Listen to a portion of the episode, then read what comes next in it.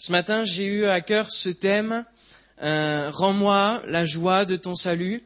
Et je crois qu'au travers de, tout ce qu'on a déjà vécu depuis le début de ce culte, on a déjà eu à, cœur ce, thème-là et, on va le, vivre ensemble au travers de la parole de Dieu. Rends-moi la joie de ton salut. Et on va ouvrir la parole de Dieu donc dans Ésaïe chapitre 38, versets 9 à 20.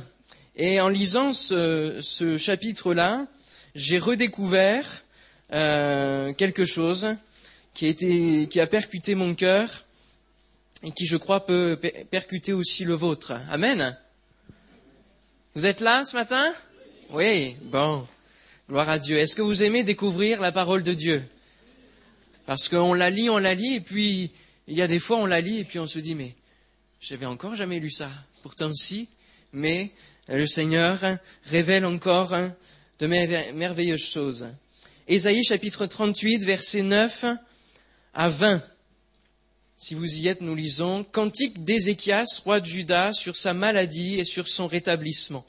Je disais, quand mes jours sont en repos, je dois m'en aller aux portes du séjour des morts je suis privé du reste de mes années. Je disais, je ne verrai plus l'Éternel, l'Éternel sur la terre des vivants. Je ne verrai plus aucun homme parmi les habitants du monde. Ma demeure est enlevée et transportée loin de moi comme une tente de berger. Je sens le fil de ma vie coupé comme par un tisserand qui me retrancherait de sa trame. Du jour à la nuit, tu m'auras achevé. Je me suis contenu jusqu'au matin. Comme un lion, il brisait tous mes os. Du jour à la nuit, tu m'auras achevé. Je poussais des cris comme une hirondelle en voltigeant, je gémissais comme la colombe. Mes yeux s'élevaient languissant vers le ciel. Ô Éternel, je suis dans l'angoisse, secours-moi. Que dirais-je? Il m'a répondu et il m'a exaucé. Je marcherai humblement jusqu'au terme de mes années, après avoir été ainsi affligé. Seigneur, c'est par tes bontés qu'on jouit de la vie. C'est par elle que je respire encore. Tu me rétablis, tu me rends à la vie. Voici mes souffrances mêmes sont devenues mon salut. Tu as pris plaisir à retirer mon âme de la fosse du néant, car tu as jeté derrière toi tous mes péchés. Ce n'est pas le séjour des morts qui te loue, ce n'est pas la mort qui te célèbre. Ceux qui sont descendus dans la fosse n'espèrent plus en ta fidélité. Le vivant, le vivant, c'est celui-là qui te loue, comme moi aujourd'hui. Le Père fait connaître à ses enfants ta fidélité. L'Éternel m'a sauvé, nous ferons résonner les cordes de nos instruments tous les jours de notre vie dans la maison de l'Éternel. Amen. Quel merveilleux cantique. Je n'ai pas encore entendu de chant qui, qui parle de, telles paroles, de cantiques, euh, des paroles fortes. Et Ézéchias ici a, a composé ce cantique, on le voit, par rapport à sa maladie par rapport à cette épreuve et sur son rétablissement. Et ce qui est important, c'est que dans la, vie chrétienne et lorsqu'on donne notre vie à Dieu, souvent ce qu'on promet parfois en, annonçant l'évangile, c'est que tous nos problèmes vont être euh, solutionnés, qu'on va marcher sur un, long fleuve tranquille. N'avez-vous jamais entendu ce, type de parole? Pourtant, ce n'est pas la réalité. C'est pas la réalité il faut ne pas tromper les gens non plus lorsqu'ils s'approchent du Seigneur. Mais comme le disait tout à l'heure euh, Pasteur Emmanuel, euh, on ne choisit pas ses épreuves, mais on choisit l'attitude. Et c'est au travers de ce message, au travers de, ces paroles, euh, l'attitude que l'on va voir justement par rapport à, l'épreuve, mais aussi par rapport à tout ce qui peut faire que notre joie, la joie du salut, s'en va. Rends-moi la joie de ton salut. Lorsqu'on se tourne vers Dieu, on a cette joie parce qu'on découvre une autre vie, une vie avec Dieu. Et c'est quand même une, joie immense, n'est-ce pas, de se tourner vers le Seigneur. Amen. Parce qu'on sait que les difficultés qu'on va rencontrer, on va les traverser non plus tout seul, mais avec lui, en comptant sur lui. Amen. Et cette joie-là, au, cours de notre vie chrétienne, on peut, on peut la perdre petit à petit. Et peut-être que parmi vous, ce matin, il y a des personnes qui n'ont plus cette joie du salut, qui, l'ont perdue et qui, la recherchent désespérément en se disant, mais Seigneur, où j'en suis? Je ne sais plus dans ma vie où j'en suis. Je n'ai plus cette joie. Qu'est-ce qui se passe? Qu'est-ce qui, qu'est-ce qui fait que je n'ai plus cette joie? Alors, dans, dans, le premier point, justement, on va voir qu'est-ce qui fait qu'on perd cette joie du salut. Comment ça se fait que, que petit à petit, et ça vient pas du jour au lendemain, mais que petit à petit, on, peut dire comme David a dit cette parole, rends-moi la joie de ton salut, parce que je l'ai perdu. Alors, il y a notamment trois, trois domaines dans lesquels on perd cette joie. Le premier point, et on ne peut pas passer à côté, bien sûr, c'est le péché. Et David, lorsqu'il a prononcé cette parole, rends-moi la joie de ton salut dans cette prière, c'est parce qu'il avait péché auparavant. Et avec Bathsheba, vous connaissez cette histoire euh, où il a, il a abusé finalement la femme d'un de, de, son prochain, d'un de son peuple. Et lui, en tant que roi, le péché lui a fait perdre la joie du salut. Et les conséquences du péché nous font perdre la joie du salut. Il a senti au travers de ce péché-là que l'esprit ne pouvait plus être en lui, que cette joie ne pouvait plus être en lui, parce qu'il n'était plus agréable à l'Éternel. Et ce qu'il avait fait n'était pas agréable à Dieu. Et donc il avait besoin de retrouver cette joie-là. Et cette joie qui est partie, l'esprit, quand il dit ne retire pas ton esprit, l'esprit qui est parti de lui ne pouvait pas cohabiter avec le péché qu'il avait commis. Ils ne pouvaient pas cohabiter ensemble. Et le fait que l'esprit parte a permis une prise de conscience et de se dire mais j'ai péché, de reconnaître en face de Dieu le fait qu'il avait péché, qu'il s'était trompé, qu'il était parti dans une voie qui l'égarait loin de Dieu. Alors ça c'est un premier point, mais l'épreuve et toutes les épreuves que nous pouvons avoir ne résultent pas du péché. Et souvent, lorsque nous avons une difficulté, nous, nous cherchons qu'est-ce que nous avons pu faire. Et on dit Ah, mais je tombe dans cette difficulté, je tombe dans cette épreuve-là, qu'est-ce que j'ai pu faire? Qu'est-ce que j'ai pu faire? Et c'est les questions que Job s'est posées. Qu'est-ce que j'ai fait, moi, pour, pour euh, euh, avoir tous ces malheurs-là qui, qui m'arrivent dans ma vie? Il a tout perdu, Job. Tout perdu. Les biens matériels, la famille, rendez-vous compte, et là, lui, pour lui, pour le coup, c'était du jour au lendemain, presque. Il a tout perdu. Et il n'avait pas à, chercher quel péché il avait fait parce qu'il n'en avait pas fait. Et bien souvent, euh, nous rencontrons et nous subissons ces épreuves-là, euh, non pas parce que nous avons péché, mais parce qu'elles viennent, bien comme pour Job, de, l'ennemi, elles sont permises par Dieu. Mais on va voir dans le deuxième point que ces épreuves ont un but. Elles ne sont pas là juste pour euh, nous embêter, pour que notre vie soit minée sur cette terre, mais elles ont un but. Et puis il y a un troisième domaine, c'est l'habitude. L'habitude. La joie du salut se perd à cause de, l'habitude. Et le frère aîné du fils prodigue, on le voit au travers de, ces quelques versets, il a, face à, la, joie qui était là du retour de son frère euh, dans, les, parvis de son père, eh bien lui n'a pas éprouvé cette joie. Parce qu'au fur et à mesure du temps, il était dans la maison, mais il n'éprouvait plus rien. Il ne jouissait plus pleinement de la vie chrétienne. Et il n'était plus en connexion avec son, Dieu finalement, ni avec son Père. Pourtant, il était dans sa présence, mais il n'était plus en connexion avec lui.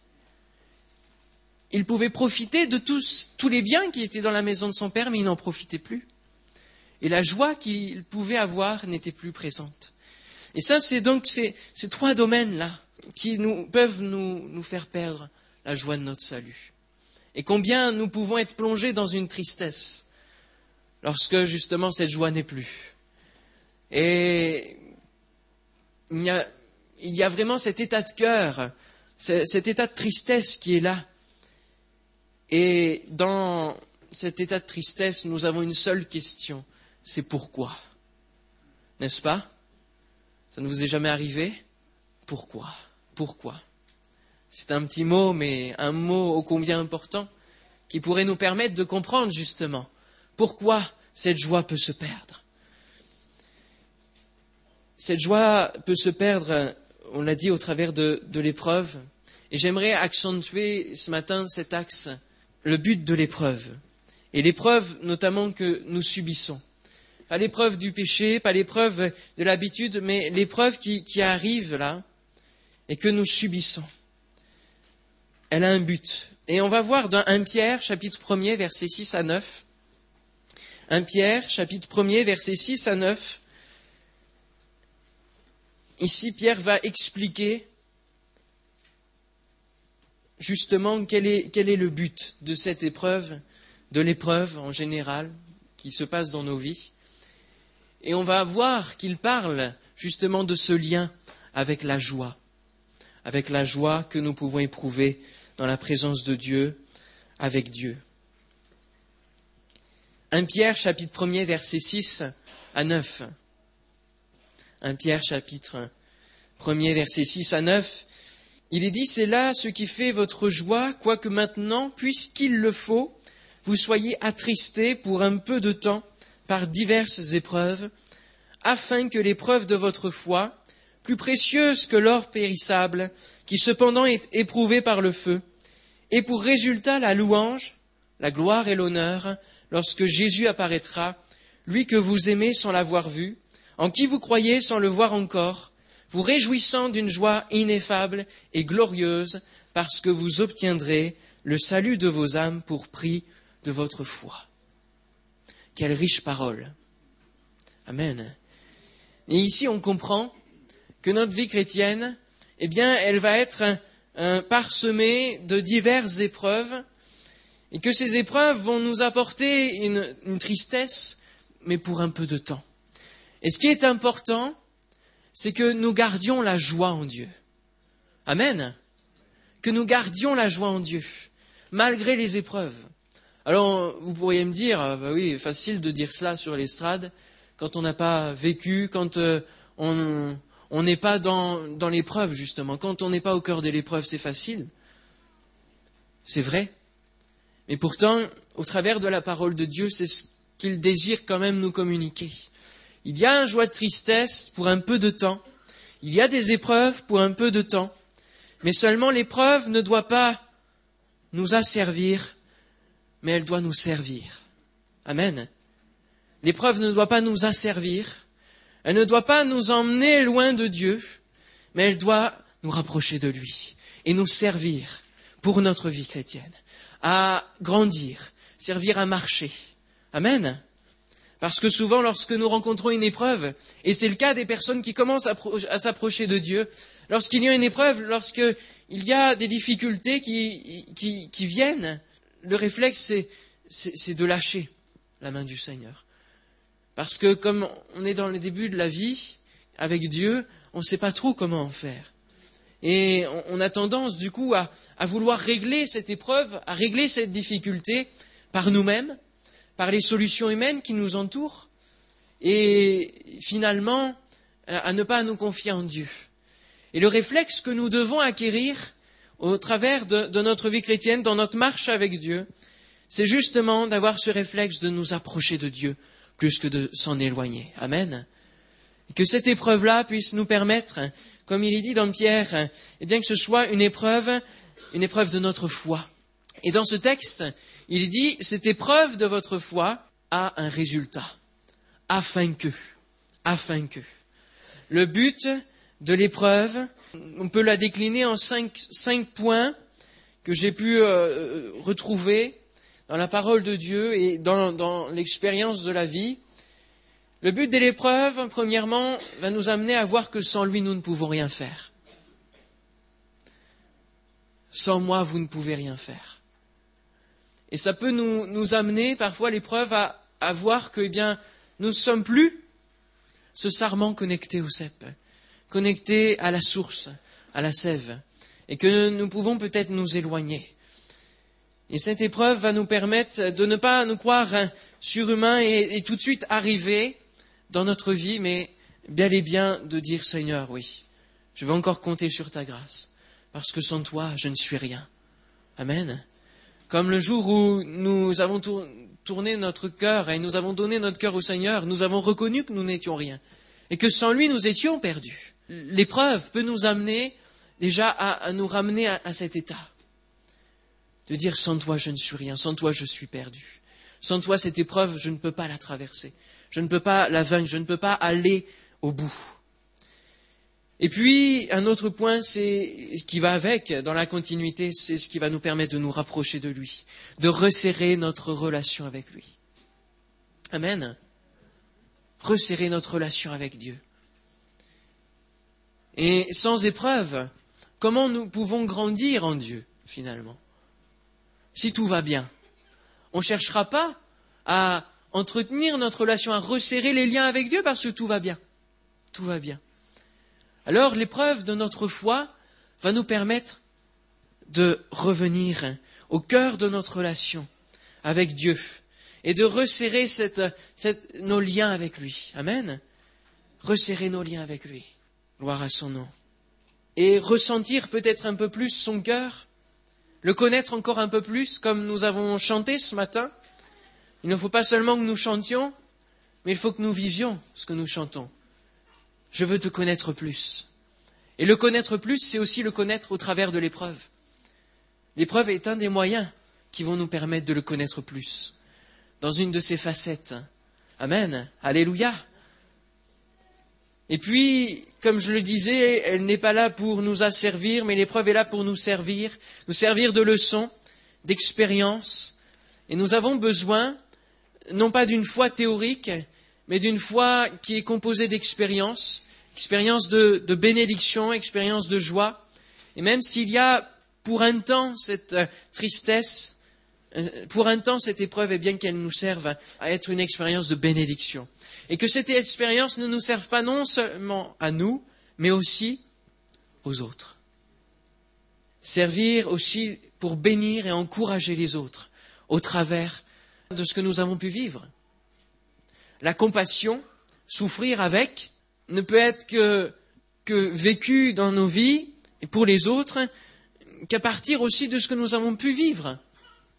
Une personne qui, a vécu le cancer peut, beaucoup mieux parler à quelqu'un qui l'a.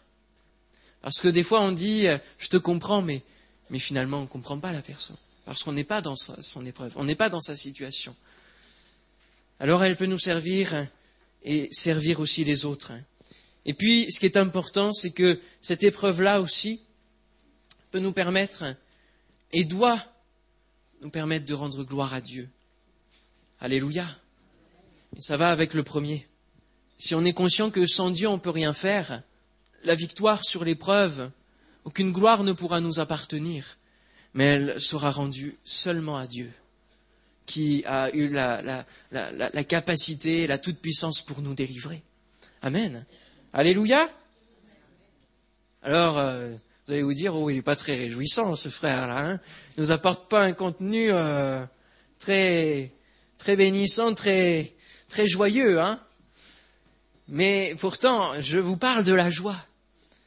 Et je crois que la joie que l'on peut vivre au travers de Dieu, au travers de l'épreuve, c'est une joie qui est réelle.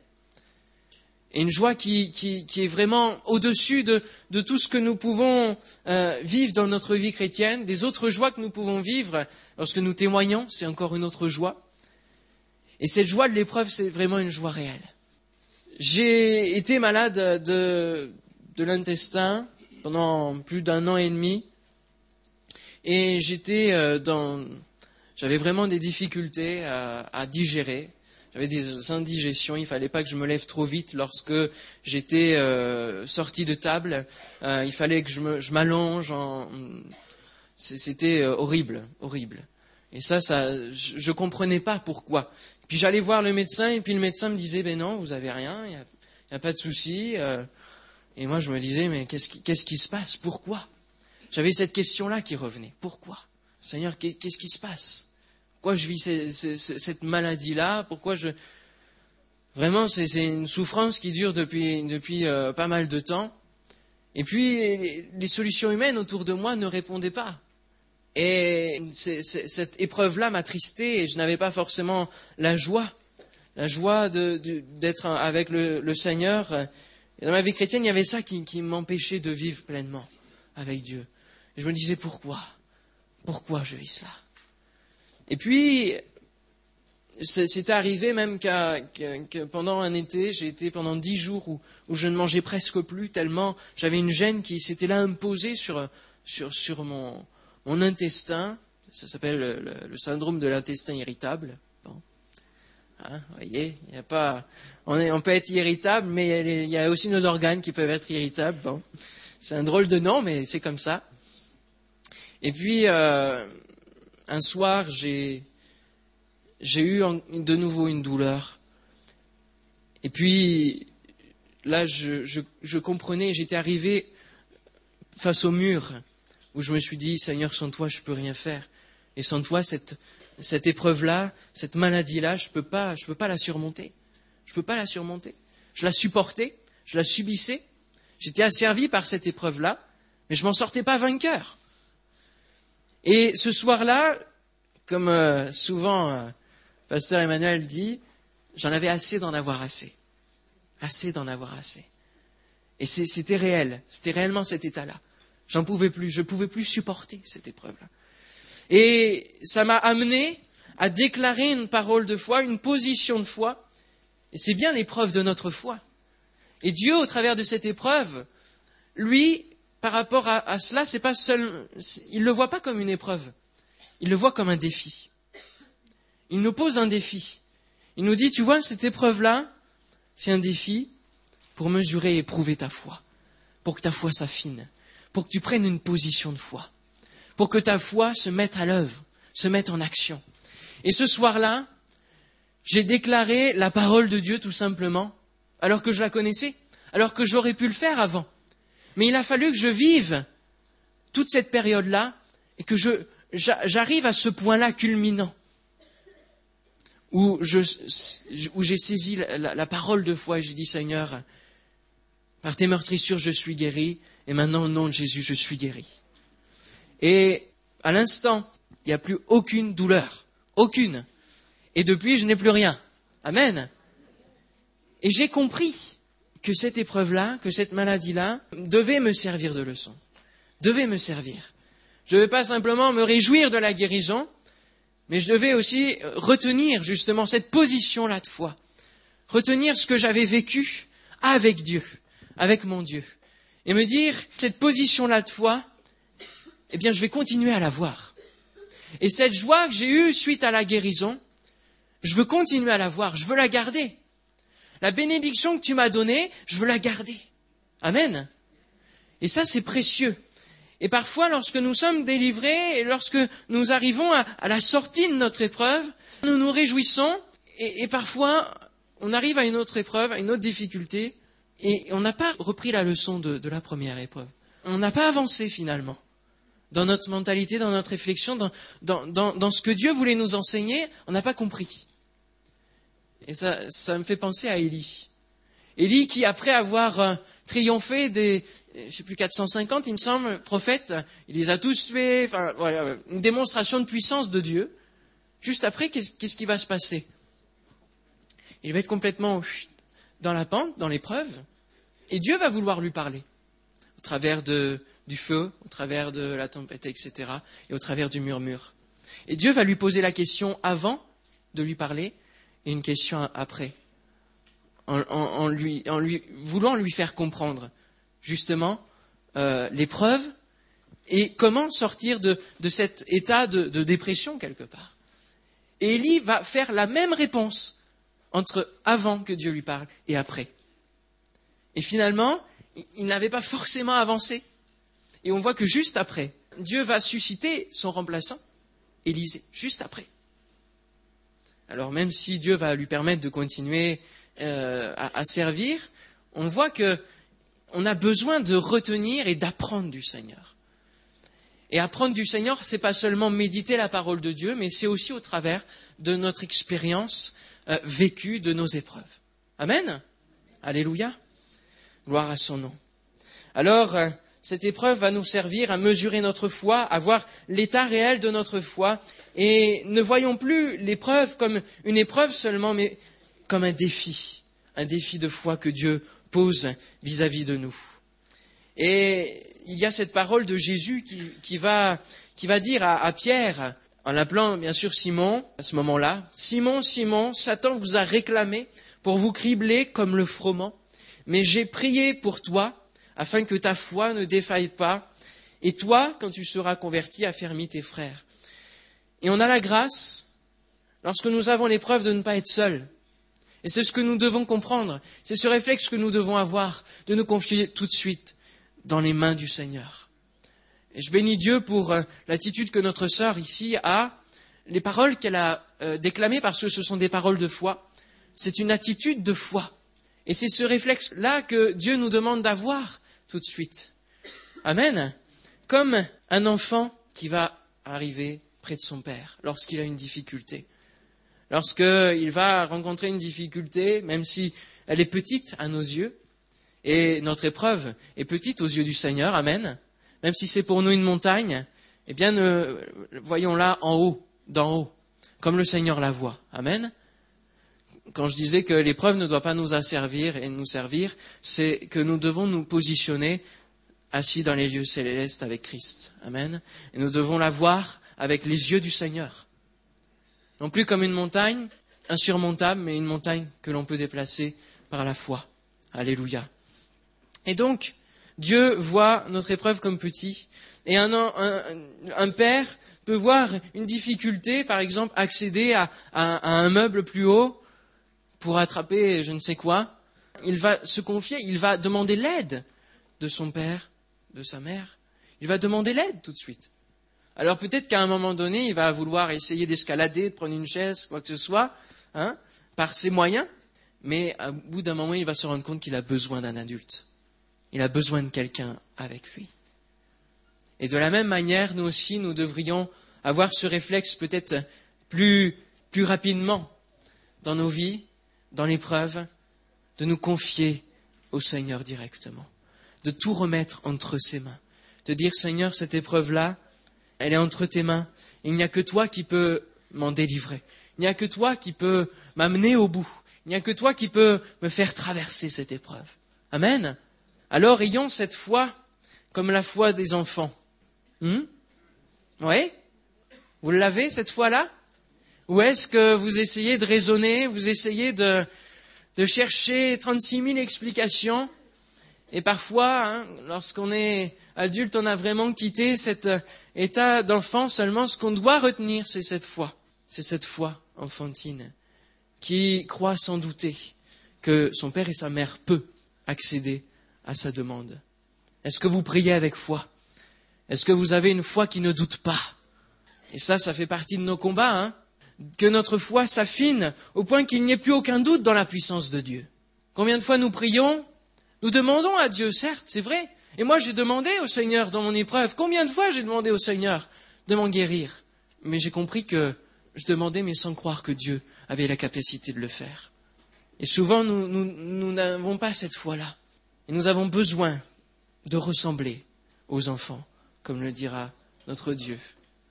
De redescendre un petit peu de notre piédestal, de notre connaissance peut-être vis-à-vis du Seigneur, et de dire, bien finalement, ce qui compte, c'est la foi en toi. Et la joie du salut ne pourra être retrouvée que justement en ayant foi en Dieu, en nous confiant en Dieu.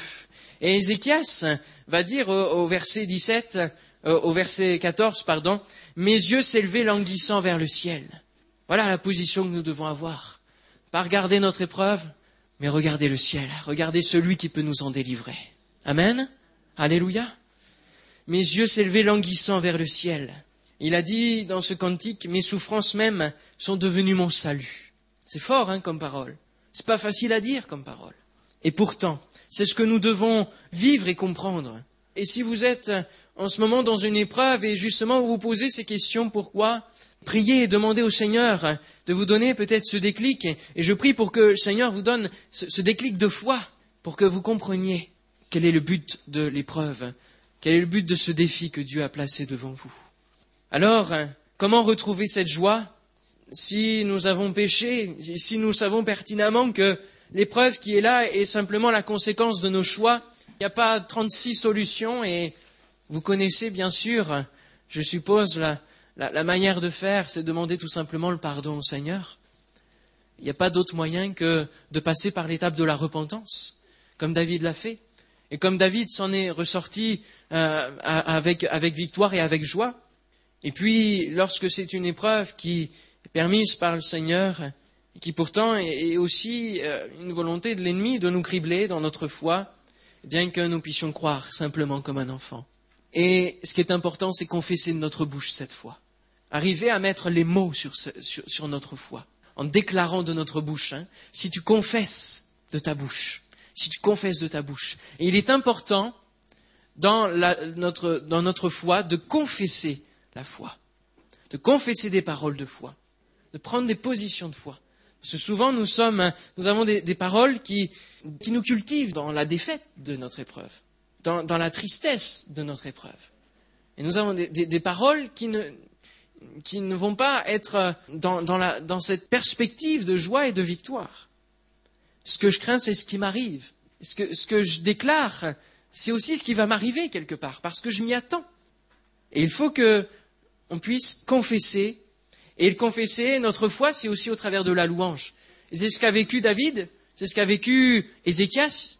Ce que nous avons lu, c'est aussi au travers de la louange, en disant Seigneur, je veux te louer malgré tout. Même si l'épreuve m'emporte, eh bien je veux simplement rester dans la joie de ton salut. La joie de ton salut. Ma vie peut être complètement balayée. Je veux simplement mettre ma confiance en toi et rester dans la joie de ton salut. L'éternité qui nous attend. N'est-ce pas ça l'espérance merveilleuse qui doit rester dans nos cœurs? Amen. C'est l'essentiel de nos vies. Et puis honorer Dieu par notre foi dans cette position, cette, cette foi en action. Amen. Alléluia. Alors, en conclusion, il est important, il est important de louer, important de bénir, de confesser notre Seigneur, comme Paul et dans la prison ont pu le faire. Quelle force Quelle force se trouve dans la joie du Seigneur? La joie de l'Éternel sera votre force. C'est ça que dit le verset. La joie de l'Éternel sera votre force. Et lorsqu'ils ont pu adorer et prier, chanter dans cette prison, c'est bien simplement avec la force que la, joie du salut et la joie de l'Éternel leur communiquaient. Sinon, humainement, ils ne pouvaient pas. Ils ne pouvaient pas. Et c'est ce que nous devons aussi, eh bien, vivre. Jésus va en parler dans les béatitudes.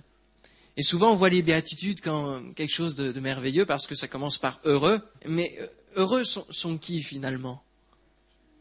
Heureux, au verset 10, ceux qui sont persécutés pour la justice, car le royaume des cieux est à eux. Heureux serez-vous lorsqu'on vous outragera, qu'on vous persécutera, qu'on dira faussement de vous toutes sortes de mal à cause de moi. Alors ça, c'est l'épreuve qui peut venir de l'extérieur. Mais voyez quel est l'état de joie finalement? Comment on peut être heureux si en nous rendons compte que, eh bien dans l'épreuve, ce qui reste, c'est notre relation avec Dieu et la joie que nous pouvons avoir auprès du Seigneur. Amen? Alléluia? Alléluia? Amen? Gloire à son nom.